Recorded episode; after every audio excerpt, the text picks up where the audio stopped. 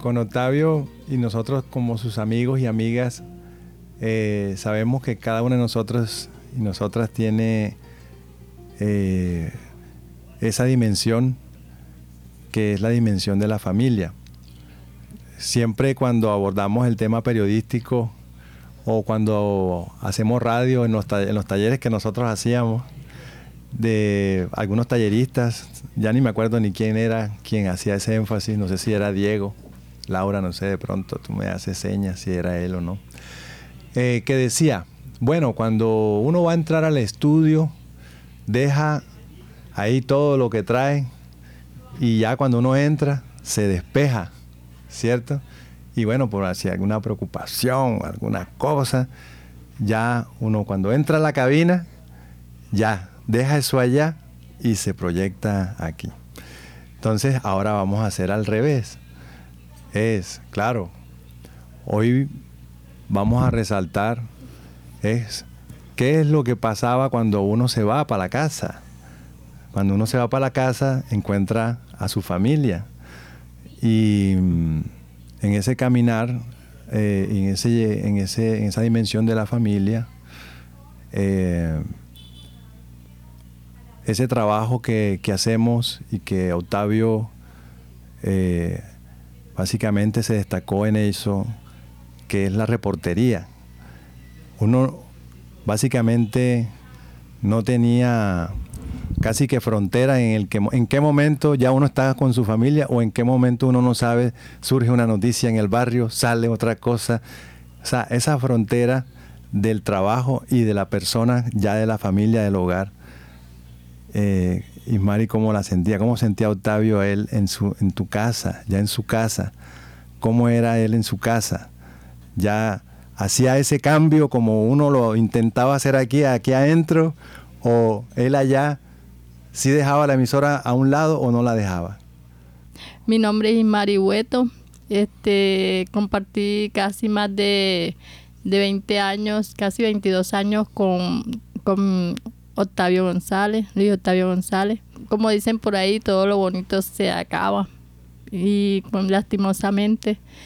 Y bueno, este, como comenta Walter, sí, mi esposo realmente, él estaba pendiente, estaba, llegaba, cuando llegaba a, mi, a la casa, él este, compartía con su familia pero siempre estaba pendiente de qué surgía en la emisora, o sea, qué nueva noticia surgía en la emisora.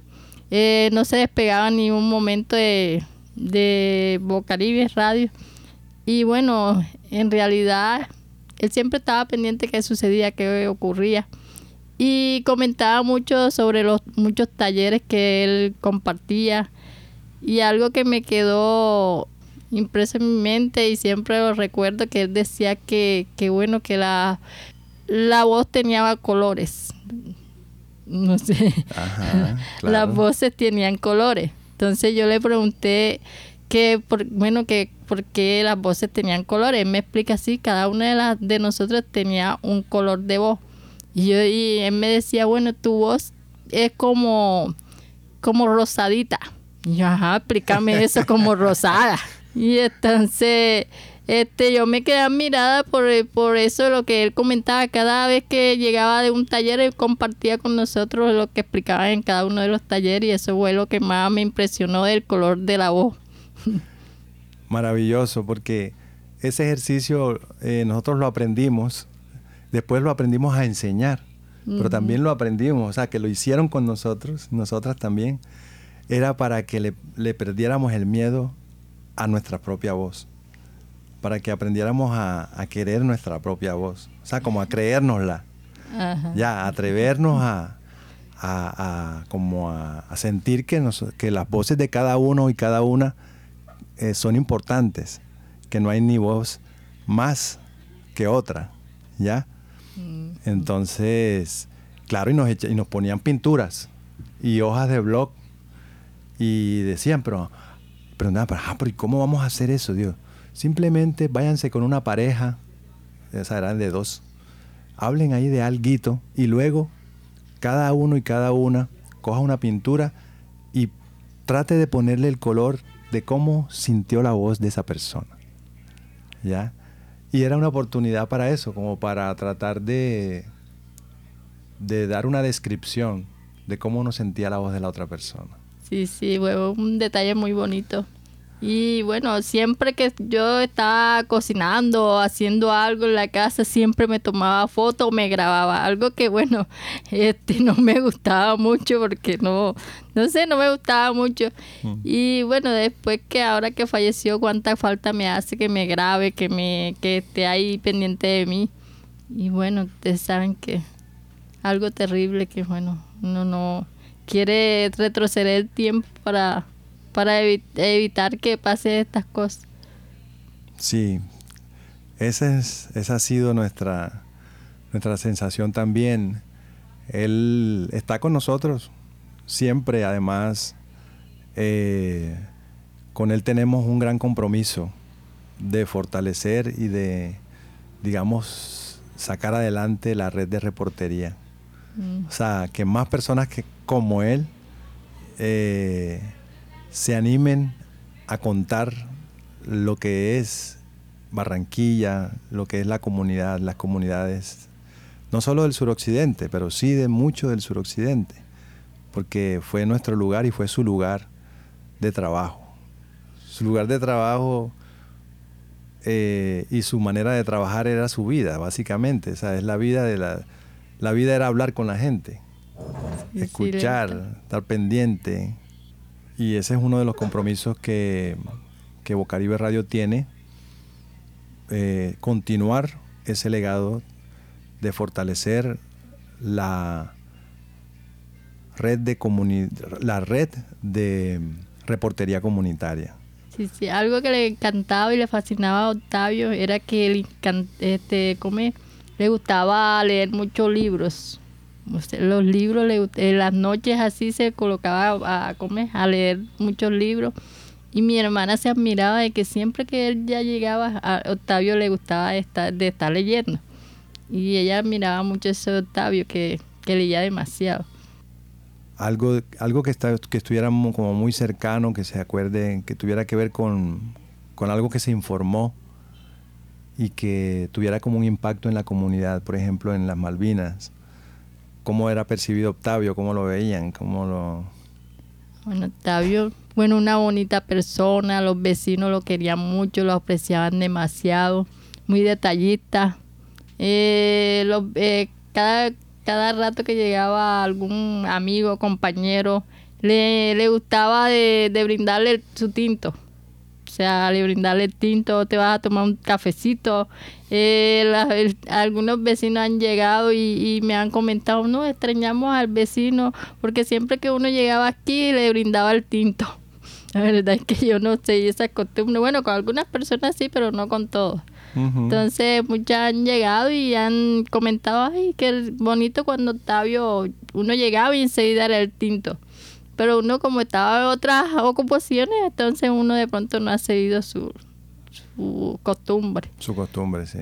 Sí, entonces, sí, es muy bonita siempre todas las personas, los vecinos, para que muy pendiente de que él siempre era atento, este, amable, tratable, detallista. Eh, le gustaba, no le gustaba ni el chisme, ni el bololón, ni, ni el cuento, ni nada de eso era muy apartado hacia, esas cosas. Y, se atrevió Octavio a poner a sonar justamente un programa al que le llamó El Tinto de la Tarde. de la Tarde, sí.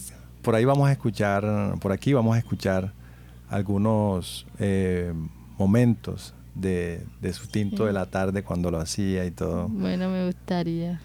Sí, sí, porque él era muy muy como es fanático de ese tinte de la tarde cuando lo iba a como es a preparar, a preparar sí él siempre me decía niña voy a eh, estamos programando un no voy a preparar, preparar un, un, programa, que se llama el tinto de la tarde entonces se va a hacer las tardecitas más que todo y yo dije bueno qué bien qué bonito le decía yo ya empezó el tinto de la tarde.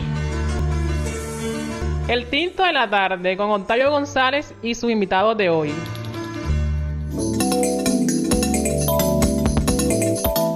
Llegó el tinto de la tarde a Bocaribe Radio. Sean bienvenidos a esta nueva temporada. Por aquí estarán pasando muchos personajes de la localidad metropolitana y suroccidente, con los que nos tomaremos el tinto de la tarde. Edgardo Olivo Burgos. Bienvenidos y bienvenidos ustedes también a este tinto de la tarde. Gracias, Octavio, por esta oportunidad que nos brindas de estar acá contigo compartiendo este tinto de la tarde. Esta serie que es un trabajo colaborativo de Bocaribe Radio y Reconectando. Muchas gracias a toda la comunidad en Bocaribe Radio en los 89.6 del FM. Yo soy Octavio González y te espero el próximo tinto de la tarde. Pues estamos aquí con Laura Senior, nuestra control master y una de las grandes compañeras de equipo de Octavio, porque tanto el ejercicio de la reportería y el ejercicio de cómo sacar todas esas voces, organizarlas a nivel técnico, fue una experiencia que compartió mano a mano con Laura. Básicamente, eh, ustedes eran eh, un gran equipo sacando adelante todas las historias. Hicieron junto a la coordinación de Patricia Rendón el informativo Bocaribe, luego el informativo a la calle. Ahí tenemos unas grabaciones hermosas de esas emisiones. Vamos a compartirles algunas de esas emisiones que se hicieron. Fueron más de 50 emisiones que se hicieron de, del informativo Bocaribe. Para quienes están en sintonía, las pueden escuchar todas en SoundCloud. Eh, pueden escuchar a Octavio, a Laura, Laura en su rol de locutora, presentadora eh, y en muchos casos también reportera, pero el reportero básicamente con toda es, era, era Octavio, con todo, o sea, fue el que mejor dicho eh, se puso la calle a sonar puso a sonar la calle del suroccidente de Barranquilla, Laura. Sí, mira, tenía uno de los títulos míos favoritos del informativo, lo hacía Octavio, era Contacto Comunidad. E, era quien nos traía las voces de, los barrios, de la vecina, del vecino, de, todas estas luchas que, vivían los vecinos alrededor de diversos temas, tanto problemáticas como también liderazgos de, de todas las organizaciones de los barrios, porque era como uno de los propósitos mayores de Octavio y era resaltar las labores que contribuyen, porque que todavía se siguen haciendo las labores que contribuyen a la mejor calidad de vida de, pues, de los habitantes de, de los barrios del suroccidente y pues algunos barrios también de acá del área metropolitana que hasta, hasta Octavio llegaba hasta allá, hasta, hasta Pilar del Río. Pinar, Pinar del Río, Villas, de San Pablo. Villas de San Pablo, más allá de todo, más, más lejito, más para allá. Sí. Juan Minas, el corregimiento. Porque bien, Octavio era fundador desde 1900, imagínate desde que yo tenía como cinco años, porque eso, la, la idea de, de, de, tener, de hacer su propia radio nace desde, desde los noventa y pico. Incluso esa otra emisora antes de Bocaribe que, que ellos en el barrio trataron de sacar al aire, que siempre era como una historia que ellos contaban y que una emisora de 5 vatios que solo se escuchaba en las licuadoras. Sí, la verdad es que Octavio siempre soñó porque la emisora Bocaribe este, algún día, él quería que, su emisora la, la, conocieran a nivel mundial. Y él me, una vez me dice que, mami, yo soy, este, ¿cómo es? Porque él cariñosamente me decía, mami, este, a mí me, me conocen por varias varias partes del mundo, mi voz, mejor dicho, eso ha sonado por varias partes del mundo. Y bueno, muchas personas no entendieron también por qué Bocaribe o sea, le dieron el espacio acá en, en La Paz. Porque ahorita Milton, este Walter lo decía, perdón, Walter lo comentaba en las Malvinas no nunca dieron el espacio para, para la emisora Bocaribe. Entonces acá en, en, La Paz le dieron ese espacio y muchos no, no bueno, este, no estaban contentos, pero ajá, si no le dieron el espacio allá en Malvina, que había muchos sitios que le pudieron dar ese espacio, aprovecharon a través del, del padre Cirilo y como es él muy contento y feliz porque acá en, en, La Paz le dieron el espacio de la emisora Bocaribe, él llegó ese día contento a la casa, feliz porque ajá, ya, ya la emisora que él tanto soñaba ya se iba ya le iban a, ya le habían dado como la licitación que tanto la licencia. él la licencia, perdón, la licencia que tanto él esperaba. Y bueno, para él ese día fue este, muy, se puso contento, feliz. Y gracias al padre Cirilo y muchas personas que, ajá, que, que se logró este que se le diera, que dieran este espacio acá eh, a Bocaribe, que por muchos años ajá, él participó. Yo estoy muy contenta también porque fue algo eh, que él disfrutó de su de y, su familia más que todo también este como es eh, estábamos contentos por lo que se había, por el proyecto que se había dado y bueno y hoy le doy gracias a la vida primero que todo a Dios a la vida que bueno que que todas las cosas que él anhelaba en, en vida se, se lograron gracias a Dios y siguen. Y, y, seguirán. Y seguirán. Y espero que, bueno, Caribe siga surgiendo. Me gustaría que, que, en este momento escuchásemos un fragmento de lo que fue uno de los informativos Bocaribe a la calle en el barrio El Bosque, en donde pues estuvimos todos como equipo y él era uno de los más animados porque estaba en su barrio.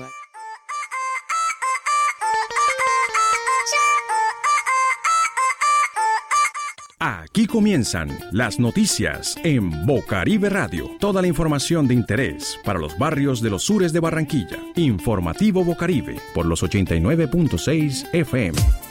Tu entorno es la noticia. Bueno, tenemos a otro habitante del barrio, El Bosque. Entonces, cuéntenos su nombre. Yanet Ramírez. Señora Yanet, ¿qué recuerda del bosque cuando usted empezó a vivir acá? Cuando llegamos acá, porque nosotros venimos de la ciudad de Medellín, cuando llegamos acá me encontré con las calles que estaban bastante polvorientas. Bueno, soy Octavio González en el informativo Bocaribe, donde tu entorno es la noticia. Acá tenemos algo frente al aporte de, de la historia del barrio. A ver, eh, yo tengo 25 años de haber llegado acá en el barrio El Bosque.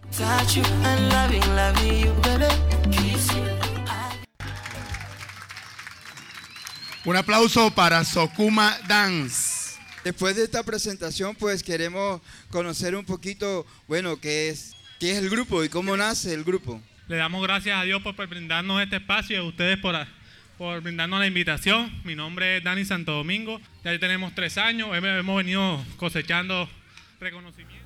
Octavio González es un fundador de esta radio. Básicamente, gracias a él, esta radio salió a flote, se hizo, es un pilar fundamental desde que, desde que yo lo conocí, cuando llegué por primera vez al barrio, a las Malvinas, allí a la biblioteca cuando Patricia me llevó, Patricia Rendón, fue la que me llevó. Y sentí toda esa emoción que había allí con todo ese grupo cultural, todo ese grupo de danza, de baile, música, mejor dicho. Había una energía maravillosa en esa, en esa época, con un, espacio también maravilloso, ejemplo de, de lo que debería ocurrir en los barrios. Hoy estamos en una biblioteca popular, que es como el futuro de lo que sería esa biblioteca si se hubiese mantenido eh, en el barrio, ¿no?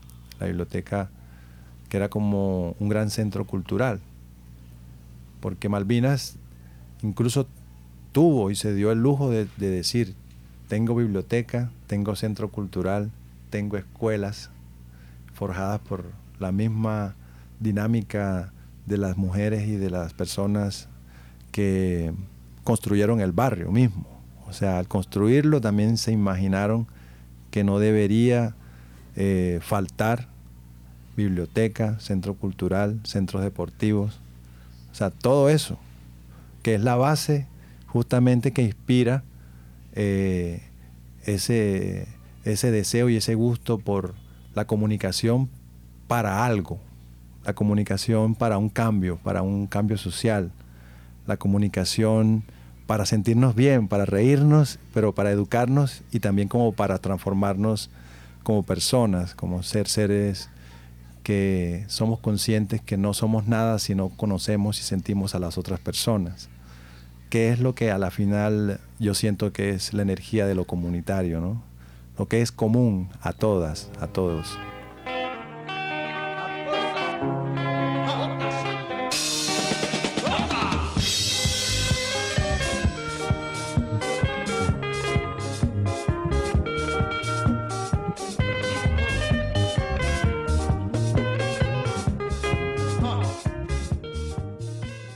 Eh, Octavio se atrevió también a, aprender a editar y a producir unos espacios en los que también se vinculaba a la niñez. Y se articuló con la biblioteca, pues con la sala también que hay dedicada acá a la niñez. Y mm, se hicieron unos programas que se emitieron acá en 2017. Y esos programas fueron una oportunidad también para que él, junto a Laura, ahora nos cuentas Laura, eh, una oportunidad para aprender también a manejar esos programas, para poder organizar las historias, porque cuando uno los escucha los oye chévere, pero el detrás de eh, la producción de una, de una serie, de un programa radial, eh, implica reunir información, implica tener en cuenta muchos, muchos detalles. Y, mm, y se necesita también bastante sensibilidad, ponerse en el lugar de las personas. Por ejemplo, los niños y las niñas tienen otros ritmos, eh, hay que estar atentos y atentas a sus formas de expresarse para evitar caer en el rol del adulto, de estar corrigiendo y eh, como dejar que fluyan, dejar que se expresen y organizar también lo que, lo que hacen sin tergiversar lo que querían decir y todo eso. Toda una gran experiencia que también vivió Octavio en ese rol ya no de locutor o de reportero, sino también de alguien que se sienta a um, organizar una historia manejando un programa de edición, por ejemplo. ¿Cuáles eran esos programas en ese momento? Yo recuerdo que podía ser Audacity, Laura. Audacity, Hindenburg, que ya fue pues lo más nuevo, lo más actual, el último programa que, nos permitieron aprender, porque ambos aprendimos al tiempo, sobre todo este Hindenburg.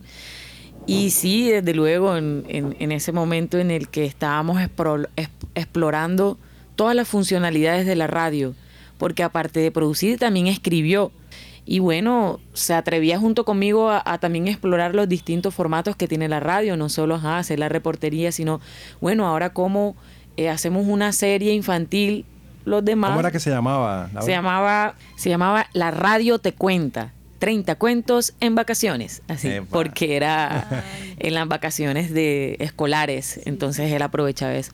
Le gustaba mucho eso, recopilar esos cuentos, de hecho también él recuerdo que, siempre mantenía con cuadernillos de cuentos, libros de cuentos ilustrados y todo que se lo iba a llevar a, su hija, a Valentina. Lo que comenta Laura es cierto. Él siempre le llevaba cuentos a mi hija que, que le fascinaba. O sea, a mi hija le fascinaba leer esos cuentos y a veces se lo llevaba repetido y Valentina decía, papi, pero si ya me trajiste este cuento, tráeme otro. Ya ya se lo sabía de memoria esos cuentos. Pero la fascinación de ella era que el papá le trajera cada rato, cada ocho días le traía el papá cuentos. Cada ocho días ella era feliz eh, disfrutando esos cuentos. Así es. Esos mismos cuentos, algunos fueron también seleccionados para esta franja en la voz de, una compañera que en ese entonces trabajaba acá en el área infantil de la biblioteca de acá. Se me pasa el nombre ahora, pero lo vamos a escuchar ahora en la, en, la grabación, en un fragmento de, de esta serie producida por Octavio. La radio te cuenta. Biblopaz, con el apoyo de Bocaribe Radio, presenta La radio te cuenta. A enredar los cuentos de Yanni Rodari. Eras una vez una niña que se llamaba Caperucita Amarilla. No, roja. Ah, sí, Caperucita Roja. Su mamá la llamó y le dijo, escucha, Caperucita Verde. Que no, roja. Ah, sí, roja. Ve a casa de tu. Bueno, la verdad es que Octavio siempre era defensor de su, de su emisora. Algunos amigos llegaban y bueno, él le invitaba a tomarse un café. Y él, yo le decía a Octavio que bueno, que, que esa emisora no la, no la escuchaba casi nadie. Entonces él le decía que con dos o tres o cuatro personas que la escucharan ya era ganancia para, la, para Bocaribe.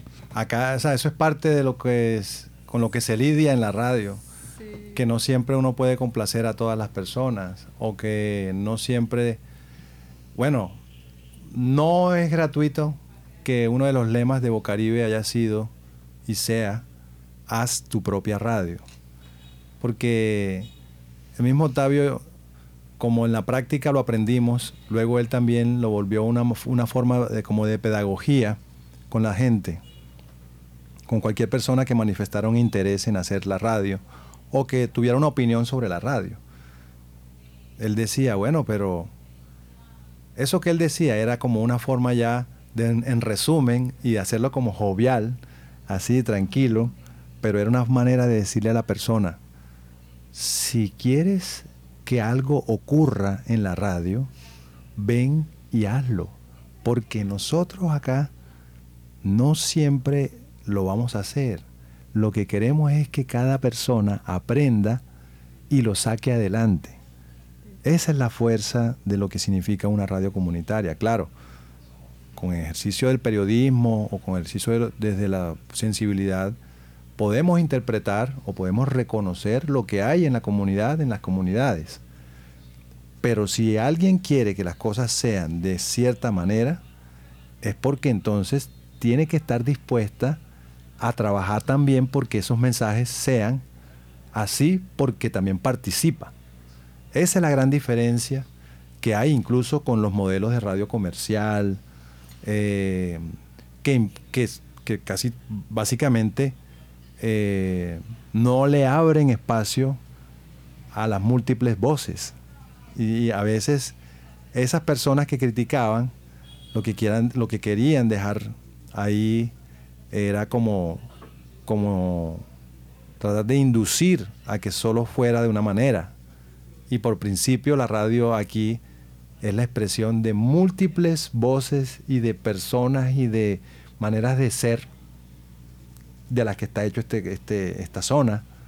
Nada más verlo en el carnaval, por ejemplo, que hay de canta, cantidad de danzas, niños, niñas, adultos, mejor dicho, por todas partes eh, y, tantas organizaciones que se dedican a múltiples eh, actividades.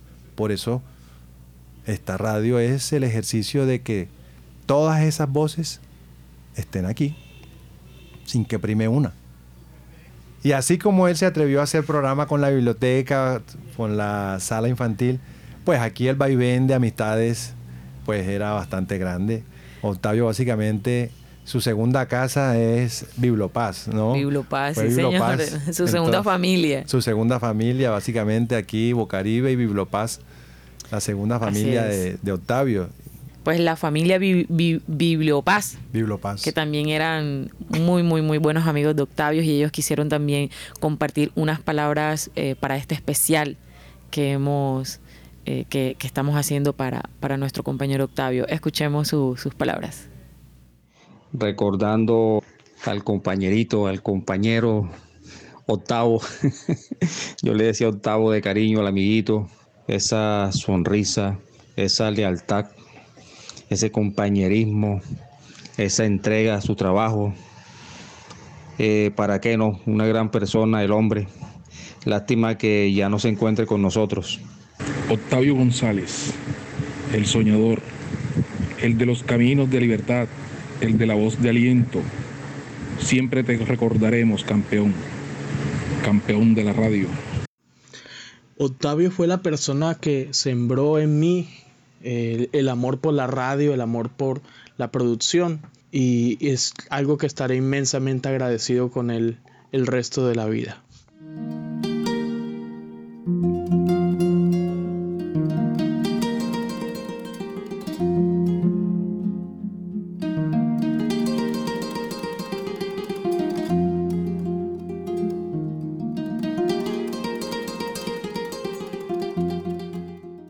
Ese venir acá temprano de Octavio también es para algo, era también eh, algo muy importante para esa dimensión técnica de la radio. Porque la radio, eh, la gente a veces se le olvida que, o sea, como siempre está ahí, pero para que siempre esté ahí hay que estar eh, al tanto y muy vigilantes, muy atentos, atentas a toda la dimensión, a toda la dimensión técnica de la radio. Por ejemplo, los transmisores, los cables, que tengan la temperatura, nada de estos equipos se pueden calentar demasiado, a veces se apagaban los aires, mejor dicho, ese chequeo, Octavio fue una de las personas que siempre estuvo ahí atento a, toda esa parte para constatar que la emisión y que la jornada pudiera salir adelante como se hacía de manera habitual pero para eso había que echarle un ojo a los equipos.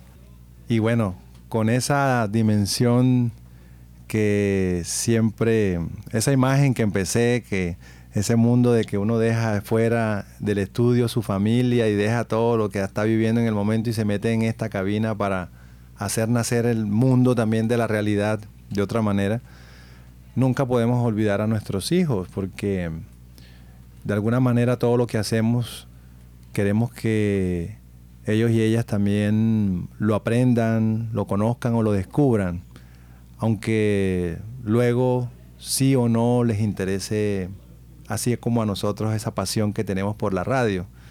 Y Octavio también, eh, por ejemplo, invitaba a sus hijos a los talleres. Regularmente quien más veíamos acá era a Juan Felipe y por eso eh, él hoy también nos va a compartir como ese sentir de la conexión que tenía con, la, con la comunicación, con la radio y, obviamente con su papá, porque eh, él supo como asimilar esa, esa energía que Octavio tenía de la radio y él también encontró la suya. Octavio mismo lo ayudó a, a que se fuera forjando su camino. Él decía, no, lo que yo si a ellos les gusta eso, bueno, está bueno, que si a ellos les gusta, está bien. Vamos a ayudarlo a que saque, a que saque su cuento. Algo así, ¿no? Él siempre era... en la jugada, en la jugada. En la jugada. Si, a ellos les gusta eso, me parece bien, vamos a ayudarlo, vamos a ayudarlo. A ver qué. Eh, y efectivamente, Juan Felipe eh, estudió diseño gráfico y hoy ya vive la experiencia de, mejor dicho, de diseñar y de crear y de incluso ya sacar al mercado sus producciones y sus cosas. Sabe hacerlo y eso tuvo mucho que ver con ese acompañamiento de Octavio. Escuchemos a Juan Felipe. una de las cosas que recuerdo de mi papá es que siempre veía la manera positiva de las cosas, o sea que si, si el camino no era ese, hey, vamos a, a poner el camino que, que vaya a la manera de uno. Sea, siempre que no hay que ver lo negativo, sino lo positivo. Bueno, y también recuerdo su alegría, su manera de hablar, que siempre con su sonrisa, sus consejos, su, su, amistad, su, su apoyo. Nunca nos impidió, o sea, seguir nuestro camino. O sea, o sea tú, tú vas por este camino y hay que apoyarte y, no nos ponía como que el pero, ah, pero hay que gastar algo ahí, no, si hay que gastarlo, vamos a gastarlo juntos. Y también lo que más recuerdo de mi papá era que siempre estaba para la comunidad, o sea que ahí en, en, X sitio hay un, hay un arroyo, vamos allá y, y, y hacemos algo que, vamos a llamarle la atención a la alcaldía, al que hay, que llamarle la atención. Y nunca le decía nada, o sea que él decía que ah, todo barrio es peligroso, sino que uno tiene que caminar por, por la orillita, decía él. Hey, niño, si tú no te metes con nadie, nadie se va a meter contigo.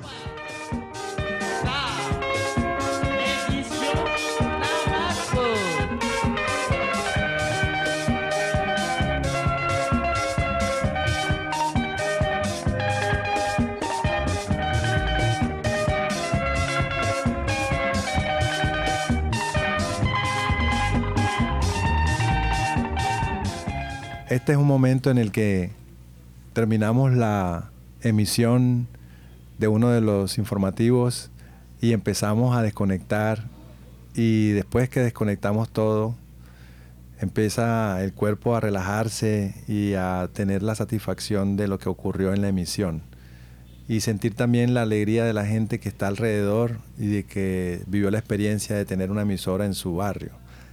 Eso es una gran satisfacción, es como ya llega la noche y estamos recogiendo y entonces vamos a la, a la radio nuevamente para guardar los equipos.